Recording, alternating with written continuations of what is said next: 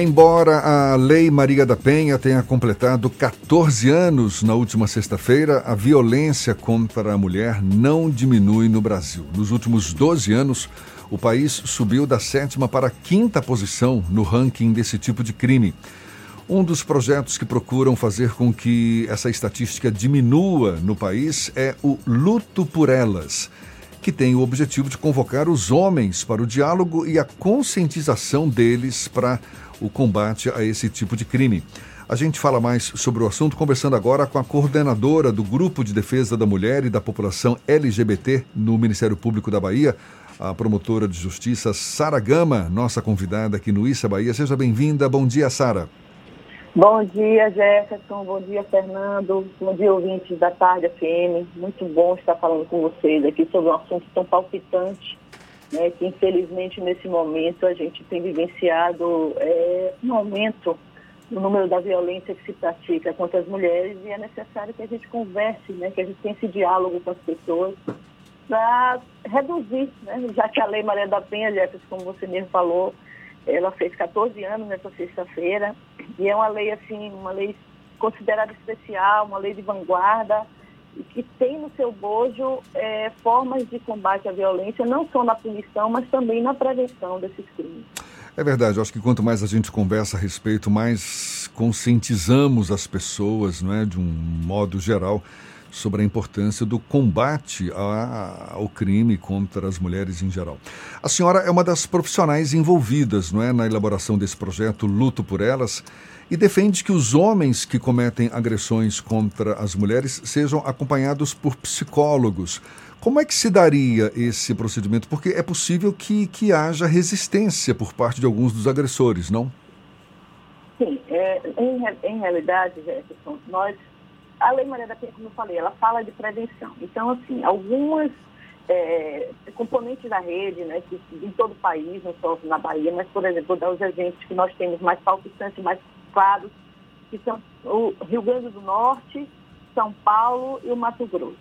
Por exemplo, no Rio Grande do Norte, já tem mais ou menos uns seis anos que foi criado um grupo reflexivo para homens, colocando, que foi criado pelo Ministério Público Local, assim como São Paulo criou chamado, um projeto que se chama Tempo de Despertar, e o Mato Grosso também criou um projeto que chamava é, Lá em Casa Quem Manda é o Respeito. Todos esses projetos, eles se voltavam justamente para trazer os homens que estão respondendo já criminalmente, né, dentro de um, um processo que já foi instaurado nas varas de violência doméstica, nos juizados de violência, é, para que eles reflitam, para que eles tenham a oportunidade de repensar aqueles atos, aquelas atitudes, porque muitas vezes a gente observa o homem ele, ele age de uma forma violenta porque aquilo que ele aprendeu, né, ele está repetindo uma, um, uma experiência que ele vivenciou, ele viu o pai dentro de casa fazer isso, né? ele é, aprendeu com, com as relações dele, de amigos, etc., que tem que responder dessa forma. Então, assim,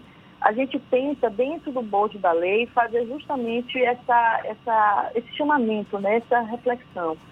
E, para nossa surpresa, é, esses grupos, como eu já citei aí, que já são mais experientes, eles têm uma reincidência, Jefferson, irrisória o que significa que eles realmente estão dando um resultado muito positivo. A grande maioria desses homens, eles não voltam a cometer nenhum tipo de agressão contra as mulheres, porque não é incomum que a gente aqui é, tenha um, um, agressor, esse agressor responda a um processo criminal, haja uma punição dentro da esfera do direito penal, e esse homem, posteriormente, ele vai ter um outro relacionamento e ele vai repetir aquilo porque é um padrão de comportamento que foi ensinado. Então, é, o projeto ele visa justamente isso. Eu tive essa ideia a partir do, do carnaval, né? Eu, vocês devem se recordar, mas nesse carnaval de, de, de agora, 2020, o Ministério Público ele encabeçou, junto com outros componentes da rede, é, aquela, aquela campanha do Não é Não, por conta das importunações sexuais, que eram muito comuns né, na época do carnaval. Então, a partir dali, quando eu comecei a perceber isso e eu tive acesso a, a blocos é, de homens, a exemplo da Mukirana, de Gandhi, e eu recebi deles, dessas pessoas, uma... Eles tiveram um comportamento assim, muito receptivo. É, foi muito fácil para mim chamar os dirigentes e conversar com eles para a gente tentar, dentro do próprio carnaval, olha que momento único, né? No momento que está todo mundo ali na rua, que havia aquela, aquele estímulo, né? e a gente conseguiu fazer com que é, essas, essas pessoas de alguma forma aderissem aos números de. a diminuição do número de assédio de importunação. Então, a partir dali, a gente começou a pensar, né? começou a, a, a, gestar uma ideia de trazer um projeto para o Ministério Público da Bahia. Só que aí nós tínhamos uma dificuldade. Não sei se vocês têm conhecimento, se, se os ouvintes têm conhecimento, mas há uma pesquisa que foi feita em 2016 pelo Instituto Avon Locomotiva, que trata da desconstrução do machismo. Essa pesquisa foi feita entre setembro e novembro do ano 2016 e envolveu cerca de mil pessoas que foram entrevistadas, né? Foi, foi mais ou menos é, fazendo um equilíbrio entre homens e mulheres, 50% para 50%. E depois dessa pesquisa foi lançada, a gente teve assim umas respostas sensacionais, né? Vou dizer, por exemplo, 88% dos entrevistados reconheceram que existe desigualdade de gênero no país e que as mulheres são as maiores vítimas. Então, assim, é, diante desse impacto, dessa resposta, a gente viu que nós já temos um campo favorável para discutir com os homens. E nós vamos fazer isso aqui na Bahia, né? Só que havia essa dificuldade de é, trazer esse diálogo, mas tem que ser trazido de uma forma que esses homens, como você falou, será que não vai haver resistência? Pode até haver uma resistência inicial, eu não duvido. Só que é, nesse momento nós tivemos já uma alteração na lei Maria da Penha, agora já na pandemia, né, que ela veio com a lei 14.022, que foi feita agora, foi promulgada agora no dia 7 de julho, e que tornou obrigatório a inclusão desses homens nos grupos reflexivos. Então já não se trata mais de uma, uma, uma é, iniciativa, iniciativas isoladas, já não se trata mais de algumas tentativas que os componentes da rede de enfrentamento têm feito, mas já se tornou uma obrigação legal.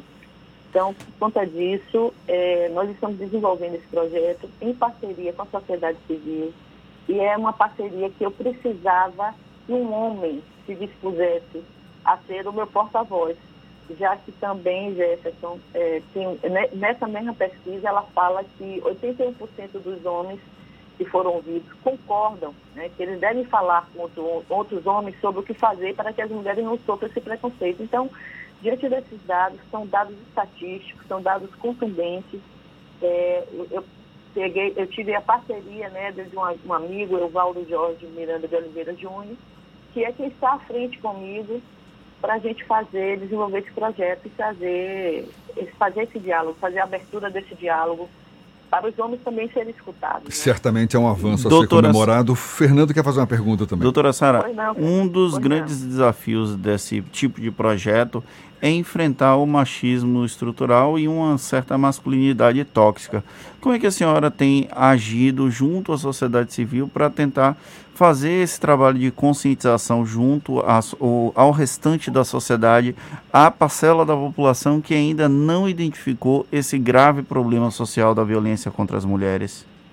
Pronto. É, como eu tinha falado, quando eu pensei, quando eu comecei a gestar a ideia do projeto, foi justamente depois do carnaval, por conta do, do impacto positivo que teve a campanha do Não é Não.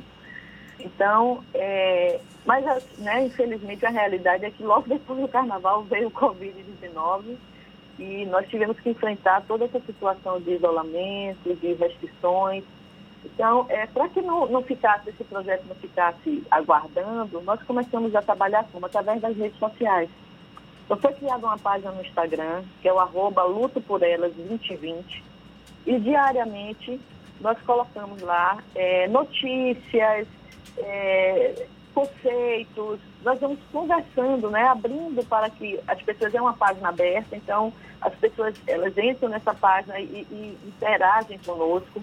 O Evaldo Júnior ele tem me conversado, ele dizendo assim, é, doutora, é, eu tenho percebido que a partir do momento em que nós tivemos essa página, amigos meus pessoais começaram a se aproximar e dizer, poxa, que legal que você está falando sobre isso, que bacana que né, nós podemos conversar a respeito disso, porque há, na verdade, hoje, eu tenho plena consciência de que já existe dentro da sociedade brasileira a noção de que nós, que a violência contra a mulher, ela é prejudicial a todo mundo.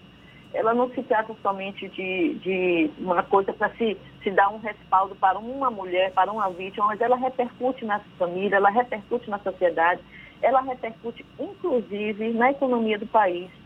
Né? Inclusive a gente tem essas estatísticas mostrando que uma mulher que sofre violência, ela normalmente ela se ausenta em média 18 dias no ano por conta dessa violência. Isso significa que ela deixa de produzir, isso significa que ela adquire doenças emocionais. Então, tudo isso vai impactando, é como uma onda, né? É como, como aquilo que nasce no âmago da família, ela vai criando uma onda negativa, porque vai influenciar o comportamento dos filhos. A gente tem também pesquisas que mostram que as crianças que presenciam a violência, elas são vítimas diretas e elas tendem a reproduzir isso, seja como agressores, seja como vítimas. Então, tudo isso a gente é, percebe que se você consegue frear no início, no nascedouro, a gente tem uma possibilidade muito grande de diminuição, inclusive dos feminicídios, que é a última instância da violência. Doutora Sara, então, quais são os mecanismos que uma mulher pode utilizar para chegar ao Ministério Público e, de alguma forma, denunciar algum tipo de agressão, algum tipo de ataque que ela vem sofrendo. A senhora, inclusive, está acompanhando um caso envolvendo um líder espiritual aqui da Bahia. Como é que pode haver uma denúncia ao Ministério Público em situações como essa? Bom, como a gente está trabalhando, né, trabalho remoto por conta desse, dessa situação que nós estamos vivendo, quais são os canais que nós disponibilizamos? Nós temos um telefone gratuito, que é o 0800 642 4577. E temos também um e-mail do GEBEM, que é o Grupo Especial de Defesa da Mulher e da População LGBT, é, do qual eu sou a coordenadora, e esse e-mail é o gebem.mpba.mp.br. São os dois canais que estão disponibilizados dentro do Ministério Público, afora também o próprio 180 porque quando a mulher ela liga para o 180, é, imediatamente o 180 e ele agora é, já tem, inclusive, já foi estipulado um prazo máximo para que o 180 se manifeste, que é de 48 horas, eles remetem essa notícia para a nossa ouvidoria e a ouvidoria já nos reporta e é aberto um procedimento, nós entramos em contato, nós procuramos saber a situação daquela vítima. Então, nós estamos trabalhando dessa maneira. Eu posso até lhe dizer, lhe assegurar, Fernando, que com com essa situação do, do, de não podermos estar lá presencialmente, que é um impacto muito ruim, porque muitas das vezes, quando a gente está atendendo normalmente, elas são encaminhadas para psicólogo, para assistente social, para dar, inclusive, um reporte emocional para essas mulheres. Às vezes, elas não conseguem sequer falar o que está acontecendo com elas. Mas, infelizmente, isso, esse, esse atendimento presencial foi suspenso, mas é, é por conta desses canais que foram abertos, eu posso lhe garantir que a gente está tendo, inclusive, um número muito maior né, de procura, está é, sendo. É, as mulheres estão sendo conscientizadas de uma forma maciça através das redes sociais, da mídia. Isso tem criado esse impacto de trazer mais situações para a gente tentar resolver. Né? Então, e, e nós trabalhamos em rede é o trabalho do Ministério Público, com da Defensoria, com a Secretaria de Segurança Pública, através das DEANs, com as próprias secretarias de política das mulheres da, da, do município e do Estado. Então, é, há toda uma articulação, né? Eu tenho grupos de WhatsApp que às vezes eu, eu sou chamada, olha, tem uma situação assim, o que é que o Ministério Público pode fazer? Ah, não, eu posso fazer assim, mas eu preciso que a Defensoria requeira. Então é assim que a gente tem trabalhado. E graças a Deus eu considero que dentro das dificuldades, dentro das limitações, nós estamos tendo um resultado bom.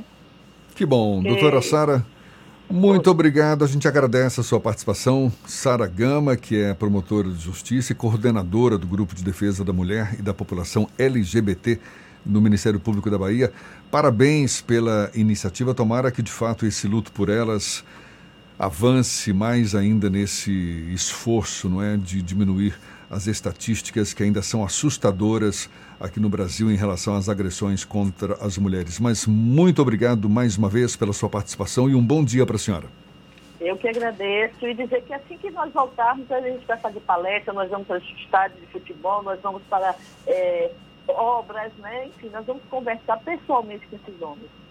Tá bom? Muito obrigada pela oportunidade de divulgação do nosso projeto.